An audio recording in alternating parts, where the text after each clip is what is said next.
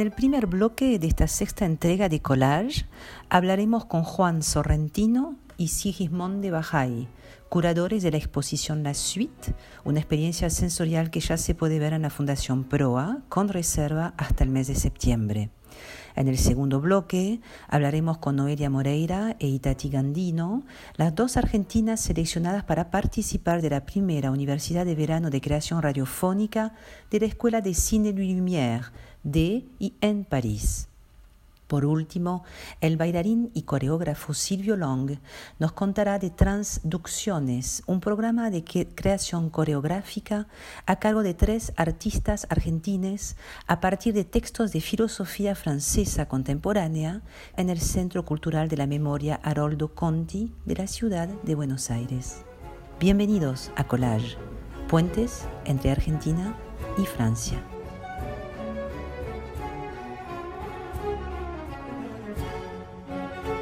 Según la Real Academia Española, una suite es una composición instrumental integrada por movimientos muy variados basados en una misma tonalidad. Y así pareciera que fue pensada la exposición del mismo nombre en la Fundación Proa. Exposición compuesta por una selección de obras y artistas pertenecientes a la colección FRAC de los Fondos Regionales de Arte Contemporáneo de Francia, con curaduría de nuestros invitados, ambos argentinos, Juan Sorrentino y Sigismond de Bajay. Ojo, una suite también es, cito, una habitación de lujo de un hotel con varias dependencias y también es válida esa acepción. En una habitación de lujo me sentí yo en el segundo piso de la exposición, sentada, mirando unos cuencos de cerámica blanca moverse lentamente en círculos, emitiendo sonidos muy parecidos al bambú al momento del roce. Videos, esculturas, agua, objetos en movimiento. Esta exposición es ecléctica, completa y diversa. Queridos oyentes, vayan preparados y agudizando los sentidos. Con la suite están por emprender un viaje sensorial de los más sorprendentes.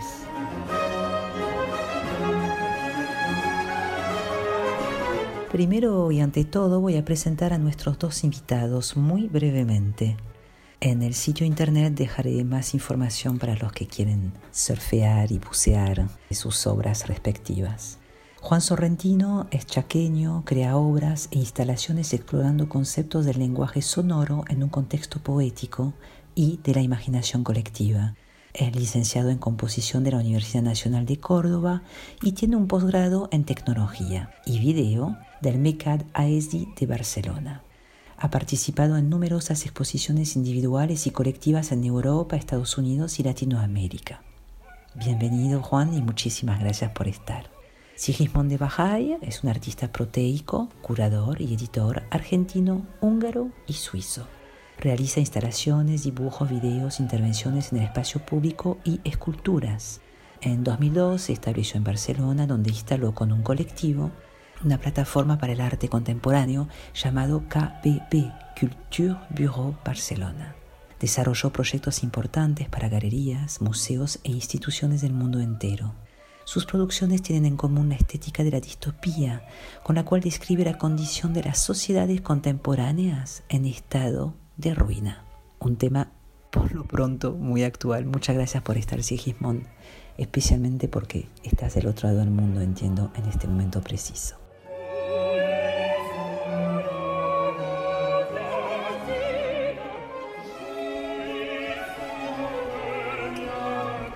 Nuestro encuentro con Juan y Sigimond fue un poco truncado, ya que en el monte chaqueño faltaba conexión y batería. Así que vamos a hacer un collage realmente dicho en cuanto a esta entrevista con los dos. Primero hicimos una pregunta a Juan hasta que lo pudimos tener y desapareció. Juan, mi primera pregunta eh, tiene que ver con la materialidad y la sonoridad.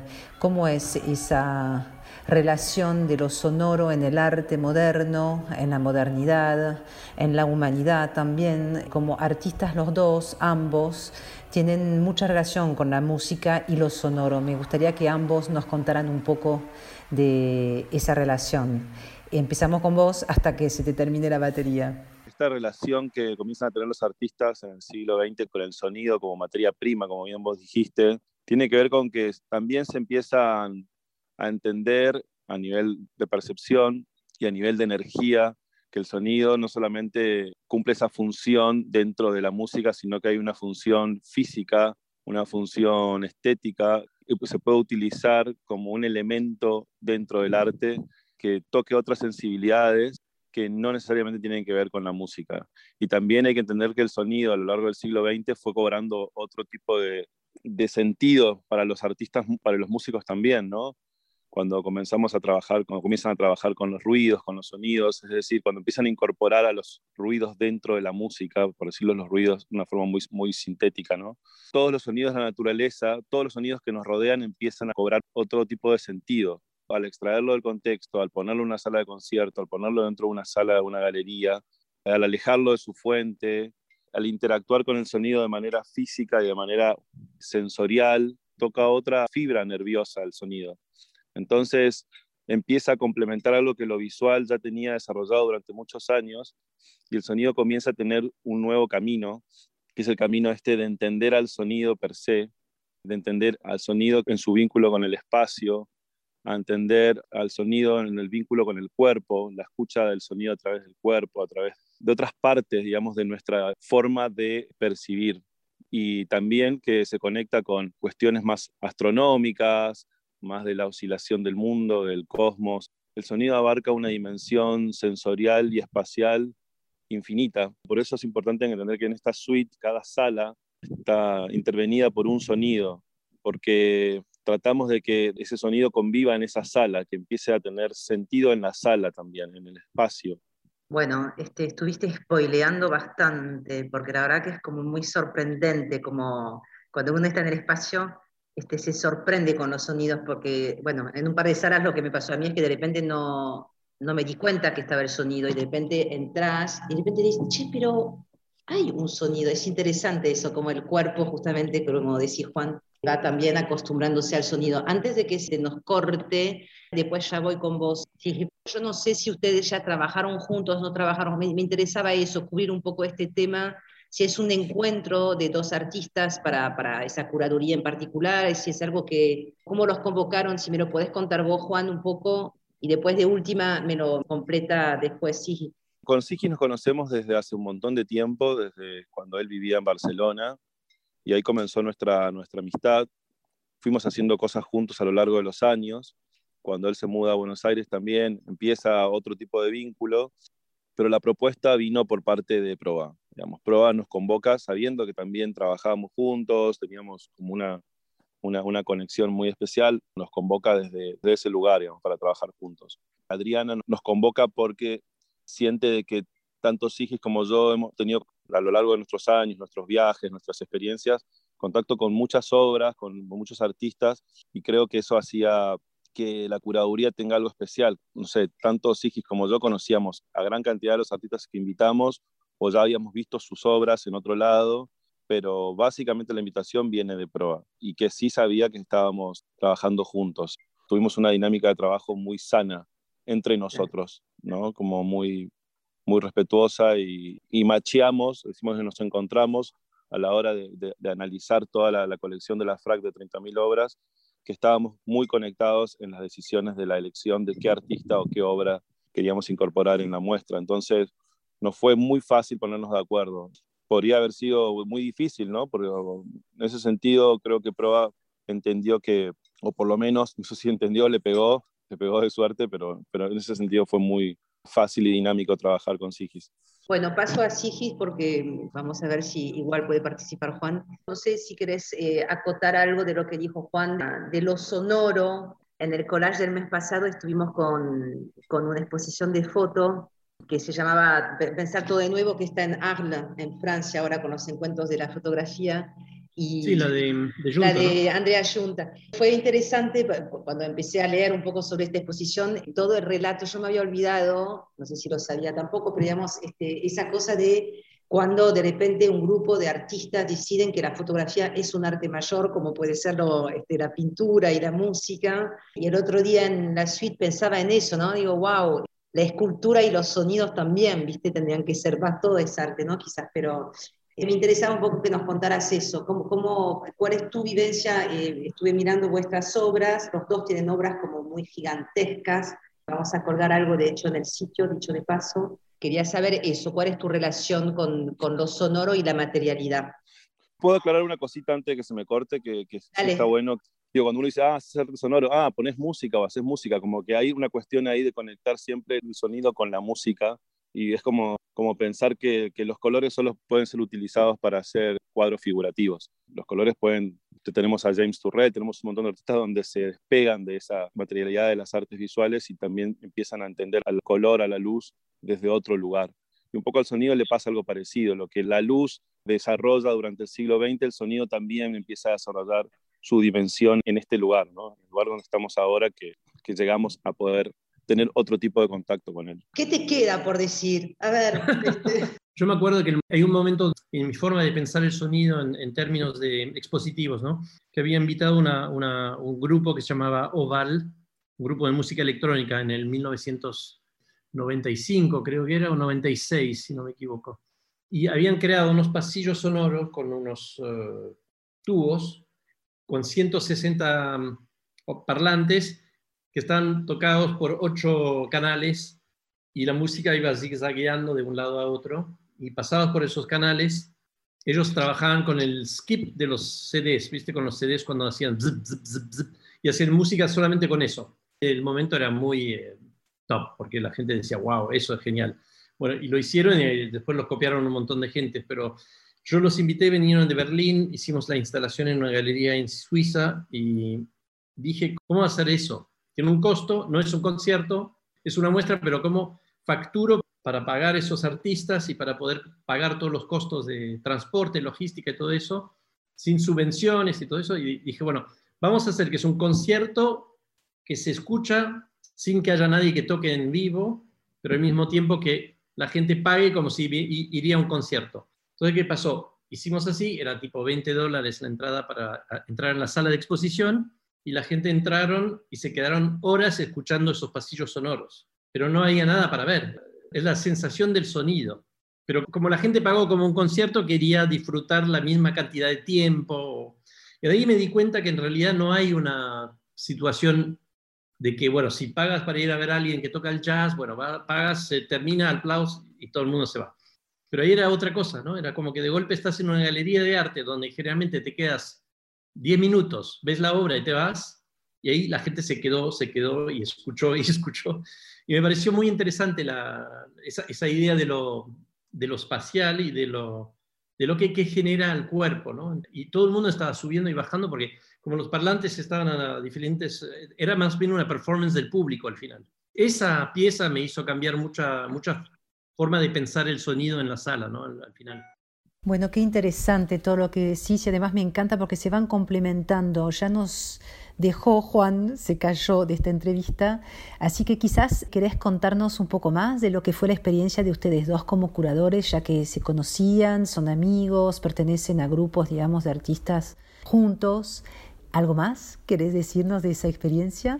Lo interesante entre Juan y, y, yo eh, venimos de la música antes del arte. Yo era baterista de, a los 14, 14, 15, era baterista de una banda y me pasé al arte contemporáneo visual más bien a los 19 o 18 o algo así, ¿no?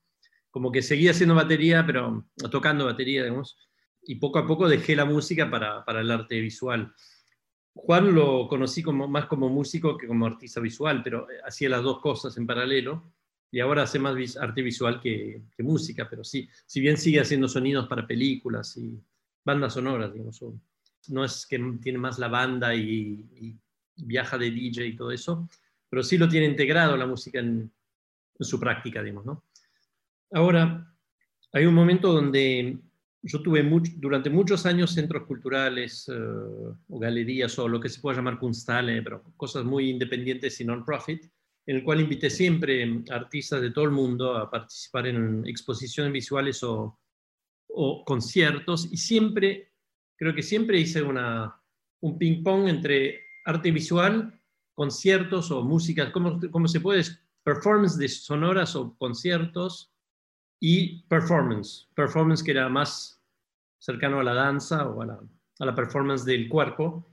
Entonces siempre hubo un cruce entre esas, eh, y videoarte obviamente. Así que bueno, esos cuatro canales eran los, los más importantes siempre. En todos mis proyectos que hice, algunos eran solo de videoarte, algunos eran solo de música, algunos eran una mezcla de todo, algunos eran performance, eh, festivales de performance.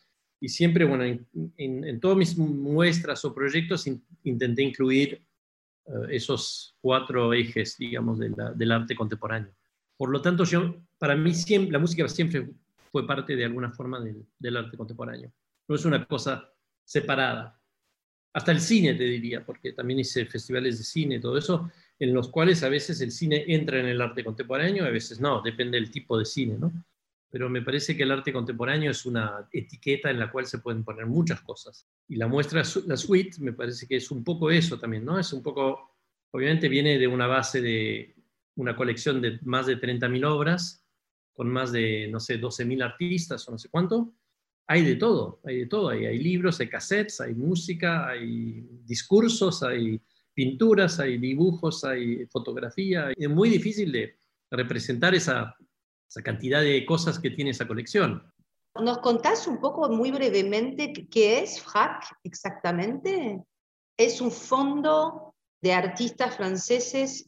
Bueno, FRAC es Fondos Regionales de Arte Contemporáneo, ¿no? Sí. Entonces son 23 museos que están repartidos en todo el territorio francés, hasta en Córcega, y cada, no cada región, pero cada uh, suprarregión, digamos, porque hay más regiones en Francia, tiene un FRAC que va trabajando su región. No quiere decir que CEFRAC compra artistas de la región, quiere decir que CEFRAC tiene una colección y actividades, a veces residencias, muestras, eh, bueno, un montón de cosas vinculadas a la región. En el FRAC pueden tener todo tipo de artistas de todos los países del mundo, es lo más importante que a mí me parece que hay que destacar de las FRACs, es que no se quedaron atados a lo nacional, digamos, es una colección internacional, que no no es el caso de muchas operaciones eh, culturales en términos de coleccionar arte para, para un fondo eh, nacional, generalmente termina siendo muy nacionalista. Acá es un fondo muy abierto, que me parece que es por eso que es muy rico también en términos de todo tipo de, conceptos y de temas y de lo, que conlleva todo eso. Entonces, cada región está más bien atada a, según el director, el tema que cada frac tiene. Hay fracs que se dedican más al feminismo, otros que se dedican más a la, a la, acción, el otro que se dedica más a la pintura. Ningún frac es, hace solamente una cosa, ¿no? Pero, pero claramente se ve que hay, una, hay fracs que están más dedicados a una cosa que a otros. ¿Y a ustedes les llegaron todo el acervo, no sé cómo se dice, todas las obras de, del país, digamos, este, tuvieron que elegir entre todos, porque son miles y miles, por lo que decís, ¿cuántos son, Dios, en total? Más de 32.000, creo, más 36.000. Por eso, ¿ustedes qué, qué, reciben de eso para elegir, digamos? No, hay una página web de la FRAC, así que uno puede ir a buscar. Y Ahí fueron buceando, digamos. Un mes y medio, pero miramos casi todo, ¿eh? No es que buceamos wow. tanto. Es titanesco. Digo, sí, sí, sí. Qué bueno. Sí. Entonces, También la idea de no, de no quedarse colgado solamente con lo que uno conoce, ¿no? Claro. Los artistas, estar como con las posibilidades de los sensores abiertos, ¿no? Porque si no es un poco como que vas de vuelta en, en, la clásica de todo, ¿no? Entonces estaban muy, muy dedicados a entender todo el fondo. No digo que miramos el 100%, pero probablemente el 70% seguro lo logramos mirar. Después tienen 6.000 videos, no te da tiempo de ver 6.000 videos, pero ahí vas buscando videos en relación con tu muestra o con tu, tus posibilidades, pero vimos un montón de videos, ¿eh? yo creo que 300 videos vimos, pero no, no se puede ver todo, obviamente. Claro, claro, claro. Después la pintura es un poco más fácil, pero como al final la pintura es casi inexistente en la suite por el tema del COVID y por el tema, habíamos puesto muchas pinturas, pero tuvimos que sacar esa idea de, de ser tan relacionado con los físico, digamos, ¿no? Entonces empezamos a buscar más obras. La, la, la, muestra pasó por dos etapas, ¿no? Tuvo una etapa con muchas obras y muchos artistas y después, en relación al COVID, tuvimos que cambiar la idea y pasar claro. a una, una, muestra mucho más depurada, con mucho menos obras y muchas obras que se pueden hacer uh, en colaboración con los artistas a, a, distancia. Por eso casi no hay pintura, casi no hay dibujo, casi no hay objetos. Claro. Cantidad de problemas hicieron que cambiamos. Lo único que realmente se mantuvo desde el inicio fue un poco ese lineamiento de búsqueda de trabajar con el tema del cuerpo, del círculo, de la música, lo sonoro. Eso desde el inicio lo queríamos, eh, lo teníamos pensado, así que hay, líneas que quedaron bien fijas. Lo que cambió es la cantidad de obras y el formato de esas obras. De repente en la sala 2 había toda una pared muy linda que, estaba llena de pinturas y dibujos, tipo un, algo muy barburgiano, que cayó al final, ¿no? Porque eso no se pudo hacer. Porque de golpe de las 30 pinturas, eh, habían solamente tres que eran posible mandar, entonces no tenía más sentido hacerlo. Y, de hecho acabo de ir a una, una, muestra en Basel ahí en la Fundación Baylor y justo era exactamente el mismo seteo, ¿no? Un seteo muy barburgiano de cuatro paredes en una sala grande que me encantó. Obviamente con obras de Picasso, de Matisse, de no sé qué, no sé cuánto, bueno, otro tipo de, de artista, pero, me pareció muy lindo ver que al mismo tiempo teníamos en sintonía o en estéreo una idea similar, ¿no? Claro. Muchísimas gracias. Un abrazo. chao. chao.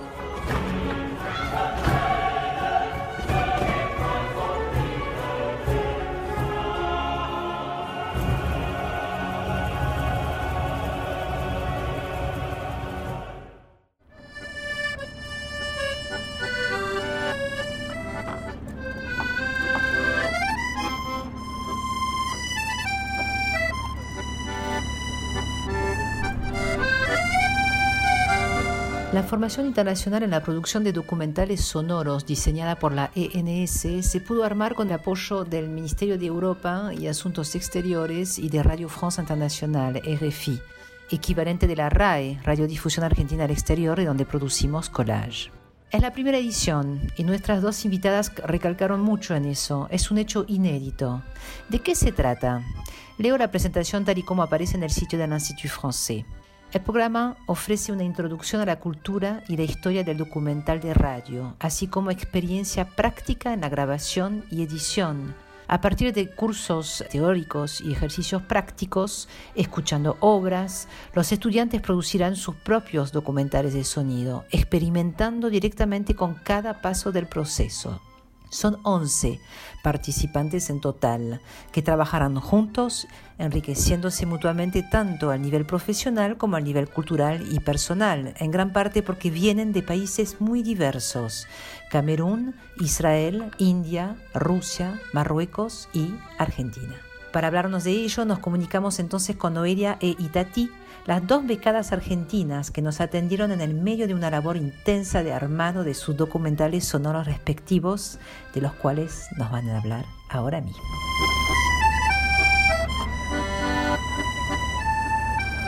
Hola Noelia y gracias por tomarte el tiempo. Sé que están cerrando los programas y están muy ocupados, ocupadas. Primero y ante todo, me gustaría que nos contaras un poco cómo surgió este nuevo proyecto, fruto, entiendo, de tu encuentro con una de las otras becadas del programa. Bueno, primero te quería agradecer, Anne, por, por este espacio, por esta oportunidad. Así como lo contás, el proyecto de la Escuela de Verano de la ENS Lumière nos convocó a 11 personas de distintas partes del mundo y tenemos que trabajar en pares en un proyecto de documental sonoro. Junto a mi compañera Daniel Maurer elegimos trabajar y ahondar e investigar acerca de un proyecto de teatro del Teatro de la Ville, que es uno de los más grandes de París, en una performance que ellos realizan, distintos actores, actrices, bailarines, poetas, como consultantes poéticos. Es una performance que la realizan al aire libre, en espacios públicos.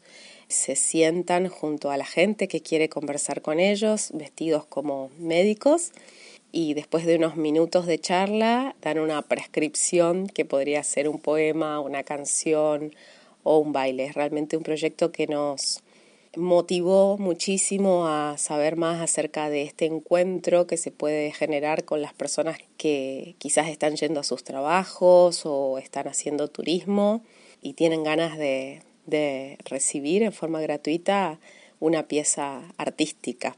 Así que nuestro documental sonoro va a ser sobre esta experiencia teatral y estamos muy motivadas el estreno va a ser el 19 de agosto, pero seguramente estará online también en la página de, la Escuela Lumière. Así que encontramos esta experiencia de, teatro cuando estábamos caminando en el río Sena y de repente encontramos eh, algunas personas con batas recibiendo a la gente y hablando con ellas y personas que algunas de ellas estaban bailando. Así que realmente nos dio curiosidad saber un poco más acerca de, esta hermosa experiencia que hacen en distintos lugares de París por el periodo estival. Contanos ahora de tu experiencia actual, no solo como profesional, sino también como cómo se siente ser parisina por un mes, pero en un contexto laboral, en un París recién y tímidamente, entiendo, desconfinado. A ver si nos contás un poco y nos haces viajar un ratito. Es la primera vez que viajo a Europa y la verdad es que agradezco que haya sido a un, a un país como Francia. La verdad es que hay muchas medidas de seguridad. Justo la semana que nosotras llegamos se implementaron las nuevas medidas. A partir del 21 de julio se empezó a pedir el pase sanitario en los museos y lugares públicos que sean visitados por más de 50 personas, así que tenemos que hacer el PCR cada eh, vez que queramos ir a alguno de esos lugares y a partir del 9 de agosto también se va a empezar a pedir en distintos bares y restaurantes. Esto para la vida parisina por supuesto que tiene un gran impacto. Hay muchas marchas en contra de estas medidas, pero también hay muchas personas que se cuidan. Vemos personas que viajan en el metro, que constantemente tienen alcohol en gel, que usan guantes eh, adentro de los lugares es obligatorio el uso de máscaras e incluso muchas veces la policía también se encarga de controlar que tengas bien puesto el barbijo, ¿no? Así que esas son algunas de las cuestiones que, nos han llamado la atención. Cuando vinimos acá tuvimos que hacer 10 días de cuarentena y la policía vino a nuestra habitación a controlar que estemos realizando la cuarentena. Las multas pueden ser de mil euros por no cumplir la cuarentena correspondiente pero bueno, eh, en nuestro caso no, no, fue necesario porque cumplimos, así que mm, no hubo ningún problema, pero encontramos esa nueva experiencia de viajar a un país en este contexto que también nos generó muchísimo miedo, pero que bueno, es una experiencia que también nos llevamos hacia, hacia nuestro país, ¿no? De que se están implementando cada vez más medidas para cuidar la salud de los ciudadanos. gusta estar al lado del camino, fumando el humo mientras pasa. Me gusta abrir los ojos y estar vivo, tener que vermelas con la resaca. Entonces navegar se hace preciso en barcos que se estrechen en la nada. Vivir atormentado es sentido, creo que esta sí es la parte más pesada. Itati Gandino vive en Villa María. Es videógrafa, reportera gráfica y documentalista. Se presentó al programa con un corto documental sobre el tema de la menstruación, pero ahora mismo, con un colega de Rusia que conoció en París, están trabajando sobre el olvido, la pérdida de memoria y la voz. ¿Tiene la memoria, el recuerdo, el olvido algún tipo de sonido? ¿Cómo trabajar lo impalpable a través del sonido? A mí personalmente me intriga mucho y me suena a gran desafío. Hola, Itati, y gracias por atendernos desde allá, desde París, donde estás residiendo por un mes y pico. Contanos un poco cómo surgió la idea de ese documental y cómo es trabajar en equipo con alguien totalmente desconocido y de una cultura tan distinta a la nuestra, ¿no? Como debe ser la rusa. O quizás no tanto. Contanos. Hola Ann, ¿cómo estás? Bueno, primero que nada, gracias por dejarme ser parte de este proyecto tan interesante que estás llevando adelante. Y bueno, el, proyecto de este documental surge un poco de una cuestión íntima y personal que tiene que ver con el hecho de que me olvidé la voz de mi, de mi abuelo. Yo soy nieta única y justo fue en el marco de este viaje a París donde además el paisaje sonoro alrededor mío había cambiado muchísimo porque no tenía ya los pájaros de casa, el mismo tren que suena alrededor mío, la música, las voces y así fue como surge como disparador esta, esta búsqueda, ¿no? En el medio conocí a Yuri, que es eh, de Rusia y es diseñador de sonido, y él también viene del mundo del cine, entonces se sintió muy, muy atraído por la idea y empezamos a trabajar juntos para poder hacer sonar el olvido de alguna manera.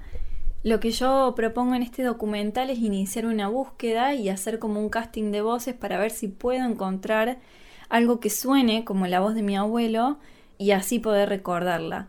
Pero en el medio, obviamente estoy rodeada de otros acentos, de otro idioma, que de, otra, de otra forma de posicionar los labios, la lengua y todo eso también influye en el sonido. Cuando, cuando salimos a grabar, a la gente a la que nos hemos cruzado los noté muy predispuestos, con, con muchas ganas de colaborar, muy interesados y además con ganas de contar cuál fue su experiencia con, con el miedo al olvido, la pérdida, el duelo.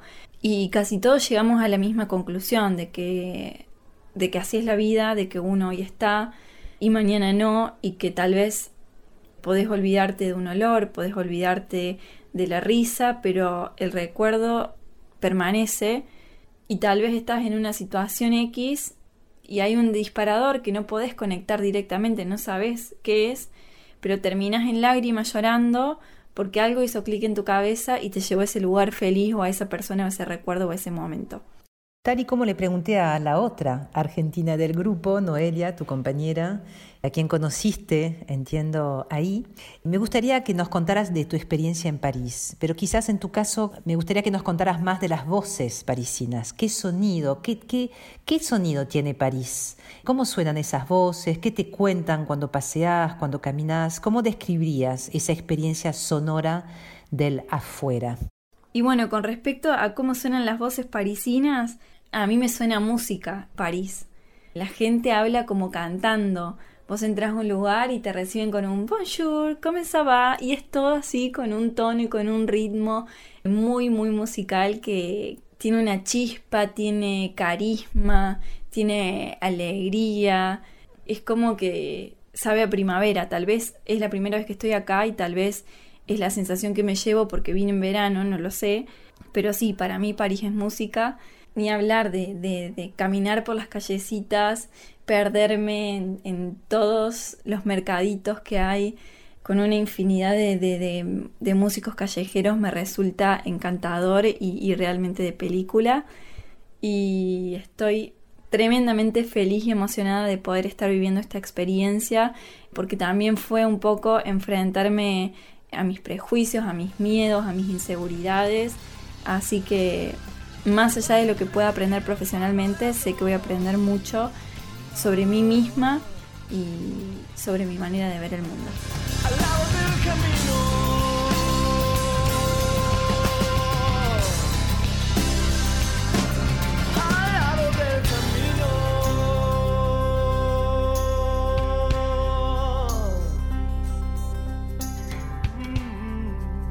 Collage. Puentes entre Argentina y Francia.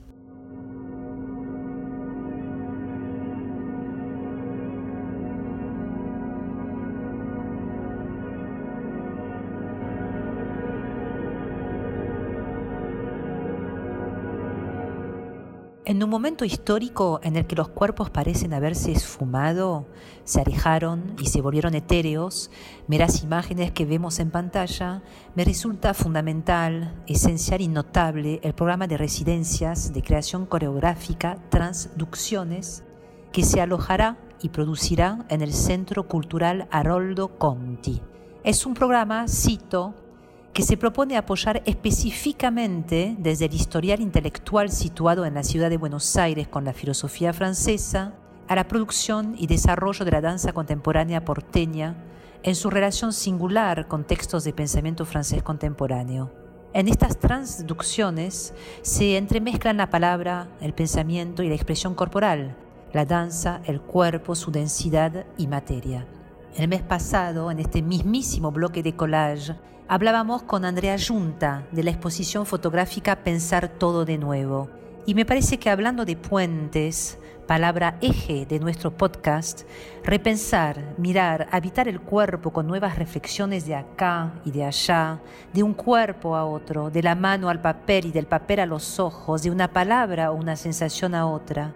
Buscar, plasmar, traducir, trasladar al cuerpo a y desde nuestros pensamientos es también pensar todo de nuevo, pero de otra forma, una forma más, con otro lenguaje, uno más. Antes de dar la palabra a nuestro invitado de hoy, Silvio Lang, participante y coordinador general del programa, no puedo dejar de mencionar aquí a las otras artistas residentes. Son dos, Diana Seinblum y Jasmine Titionic, así como la asesora teórica Marie Bardet.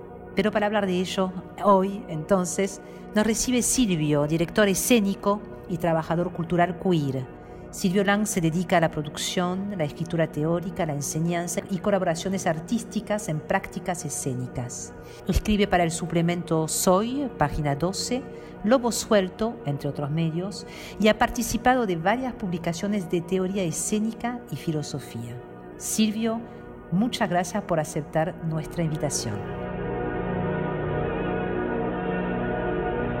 Bueno, mi primera pregunta, Silvio, en realidad, ya que sos el coordinador general de este programa maravilloso, quería saber si nos podés hacer en tres líneas un recuento un poco de qué se trata el programa Transducciones. Transducciones es un programa de mm, creación e investigación coreográfica que la idea es de, de alguna manera poder encontrar espacios, instituciones o espacios públicos estatales que puedan alojar a estas experiencias de investigación y de creación en el ámbito de la danza o en el campo de la danza, de la creación coreográfica y la creación performativa, que además tengan recursos económicos para desarrollar estas investigaciones. Y mm, en el caso específico más de, este programa se va a desarrollar a través de, tres residencias con tres artistas, tres coreógrafes, que son Diane Schemblum, Jasmine Titiuni y yo, y la idea es que cada uno de nosotros se pueda poner en relación con un,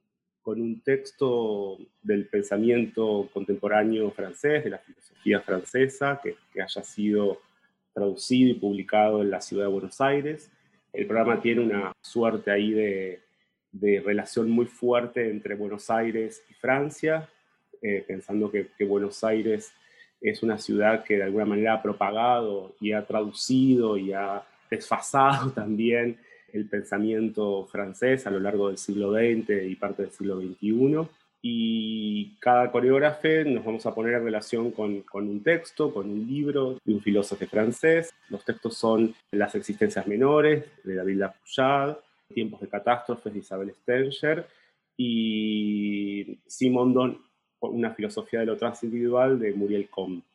Perfecto, todo eso lo pondremos nosotros en el sitio para nuestros oyentes para que lo puedan ver, leer, porque me parece que sería interesante para todos, digamos, una vez que se estrena, que también pondremos este, las fechas, se van a estrenar, eh, por lo que entiendo, en septiembre, octubre, noviembre, son tres meses, es un proyecto por mes, después se estrena el primer proyecto, el segundo arranca, se estrena el segundo y así sucesivamente. Digo, esta piola poner los títulos de los libros y los autores porque así quizás está bueno ir leído a ver ese, ese espectáculo. Contanos un poco de cómo trabajan. Entiendo que cada uno obviamente tiene su forma de trabajar, pero digamos, cómo está planteado desde el programa Transducciones y que cada uno trabaje, digamos. ¿Están solos? ¿Están acompañados? Hay una consejera, sería la palabra teórica, que es Marie Bardet, que la mencionaste, creo, cuál es su rol, cómo interaccionan todos, digamos, eh, mientras están trabajando en su propio proyecto, porque cada uno trabaja con su proyecto a, su momento, ¿no? Sí, bueno, cada residencia de investigación y de creación tiene su, tiempo, que son cinco semanas de trabajo, y cada coreógrafo decide trabajar con un equipo artístico, que pueden ser performers, músicos, eh, bailarines, etcétera, y también cada coreógrafo tiene eh, dentro del programa una colaboración, que es una colaboración teórica, que es Marie Bardet, está a cargo de Marie Bardet, que es una filósofa y bailarina francesa radicada hace ya 10 años en, Buenos Aires. Y también, digamos, para entender ahí algo que tres coreógrafos venimos trabajando en nuestra producción artística, que es la relación entre práctica teórica y práctica de movimiento o práctica coreográfica performativa, digamos, cómo es el entrelazamiento y cómo es la mutua afectación de estas dos prácticas. Ahí la idea de transducción, que es una palabra de, la filosofía de Gilbert Simondon, la individuación, que la, tomamos prestada de, esa filosofía para nombrar el programa, tiene que ver, digamos, en cómo uno, cómo cada coreógrafo se pone en relación, digamos, con una constelación conceptual de un pensamiento y cómo también ese pensamiento se va desfasando, se va transformando en esa puesta en relación. La idea es que estos textos sean de alguna manera un principio de relación donde esos textos se van a ver transformados y nosotros vamos a ver transformada nuestra práctica investigativa, de creación y, performativa, Una vez que cada uno desarrolla o inicia este proceso de investigación durante cuatro o cinco semanas, la idea es que la última semana cada coreógrafo pueda hacer dos aperturas públicas en el Centro Cultural Arondo Conti, que es donde se alojan y se producen cada residencia, y que esas dos aperturas públicas van a estar abiertas al público en general y que no van necesariamente a hacer obras o espectáculos, sino que son exposiciones o son presentaciones públicas del proceso de investigación de cada coreógrafo. Eso es importante también, digamos, entender que que no nos interesa tanto una producción acabada de obra o, de danza, espectáculo, sino más bien, digamos, poder tener recursos y espacios para nuestras investigaciones en el campo de conocimiento de la danza y de la performance y poder compartir eso con los espectadores y con el público, digamos. Eso, es, eso es importante para nosotros. O sea, más que la idea de producción de obra o digamos, de estrenar una obra, la idea es compartir un proceso de, investigación. Está buenísimo y además yo pensaba antes de entrevistarte, ¿qué quería decir trans? El prefijo que se usa tanto, ¿no? Y transducciones me pareció a mí un, neologismo precioso. Y escuchándote, decía, no, trans es detrás de, al otro lado de y a través de. Todo eso. En la filosofía de, de Simondon, el, Simondon lo toma de la física, digamos, para de alguna manera dar cuenta del fenómeno molecular de cómo se crean los cuerpos o cómo se crea el ser. Y la transducción tiene que ver con, con los procesos de propagación y de desfasaje. La idea de que el ser, de que la existencia es puro desfasaje, pura individuación, pura deformación, pura multiplicidad. Entonces, la, la transducción es la capacidad de desfasarse, la capacidad de multiplicarse, la capacidad de propagarse, o sea, de cómo un elemento que está en un campo puede de alguna manera pasar a otro campo y producir otra existencia. Y esa es la idea, el procedimiento que se propone el programa entre práctica coreográfica y práctica teórica a través de, estos textos contemporáneos del pensamiento francés, que es un pensamiento, el pensamiento francés es un pensamiento que nos rodea en esta ciudad de Buenos mm. Aires, y entonces también es, esa, sedimentación del pensamiento francés en Buenos Aires también lo que a donde vamos de alguna manera a apelar y donde un poco nos sentimos ahí como, como un campo abierto, digamos, y como un campo de trabajo. Bueno, iba a ir hacia el lenguaje, pero respondiste, me parece, a mi pregunta en el fondo con esa explicación.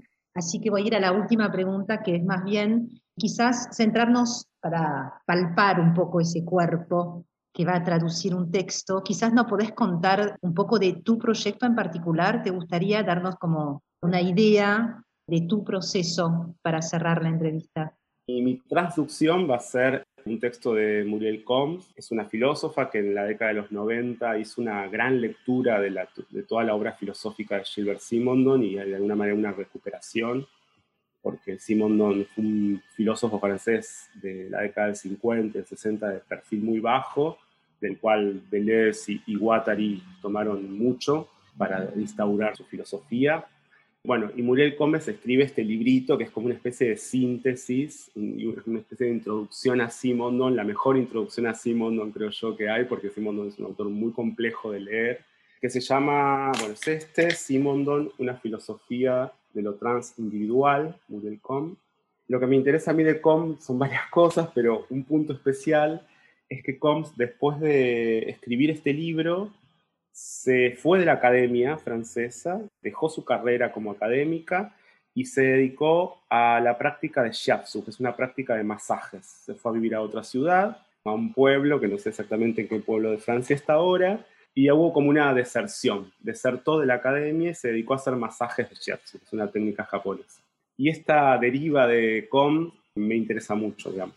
La idea para mí de lo, transindividual que retoma Combs tiene que ver, o lo que a mí me interesa y lo que yo voy a tomar es, es lo que ella llama la intimidad de lo común, de cómo lo social se produce a través de la estructuración de una emoción, digamos, de cómo lo individual o cómo los cuerpos, en eso que tienen de preindividual, en eso que tienen de exceso energético, en ese, en ese exceso energético que tenemos, es con ese resto, con ese exceso energético, que nos podemos salir de sí y podemos poner en común con otros seres, con otros cuerpos. Y que en ese poner en común con otros seres, con otros cuerpos, a partir de eso que es impersonal, que nos excede, que, está más allá de la frontera del yo, de la, de la subjetividad, es donde se, se constituye o se instaura lo social.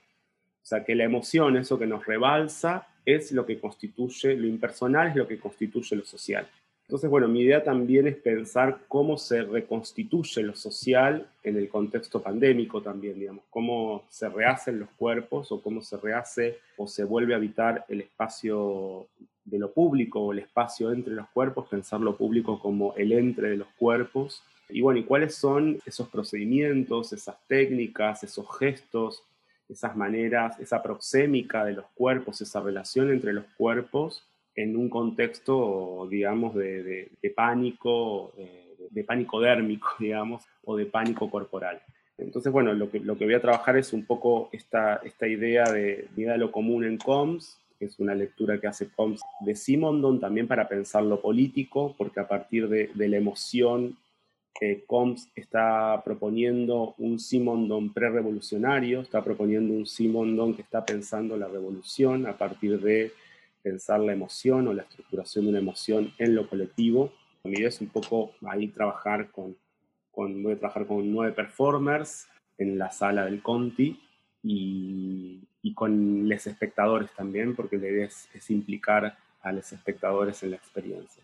¿Y eso está acompañado, por curiosidad, está acompañado de música?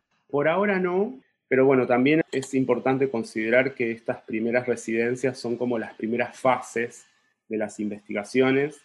Y seguramente después de estas aperturas públicas que cada coreógrafo va a hacer, nuestra investigación va a seguir y quizás la idea también es el año que viene poder presentar ya las obras un poco más maduras y las tres obras de los tres coreógrafos juntos. Bueno, ahí estaremos tanto este septiembre, octubre y noviembre como el año que viene. Ojalá tengamos la oportunidad de hablar de vuelta juntos. Y muchísimas gracias por recibirnos. Un placer, Silvio. Muchas gracias. Dale.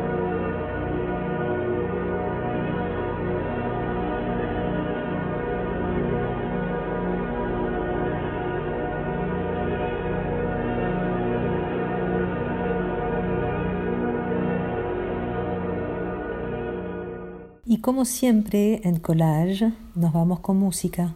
En esta oportunidad será Río Sena del gran Astor Piazzolla.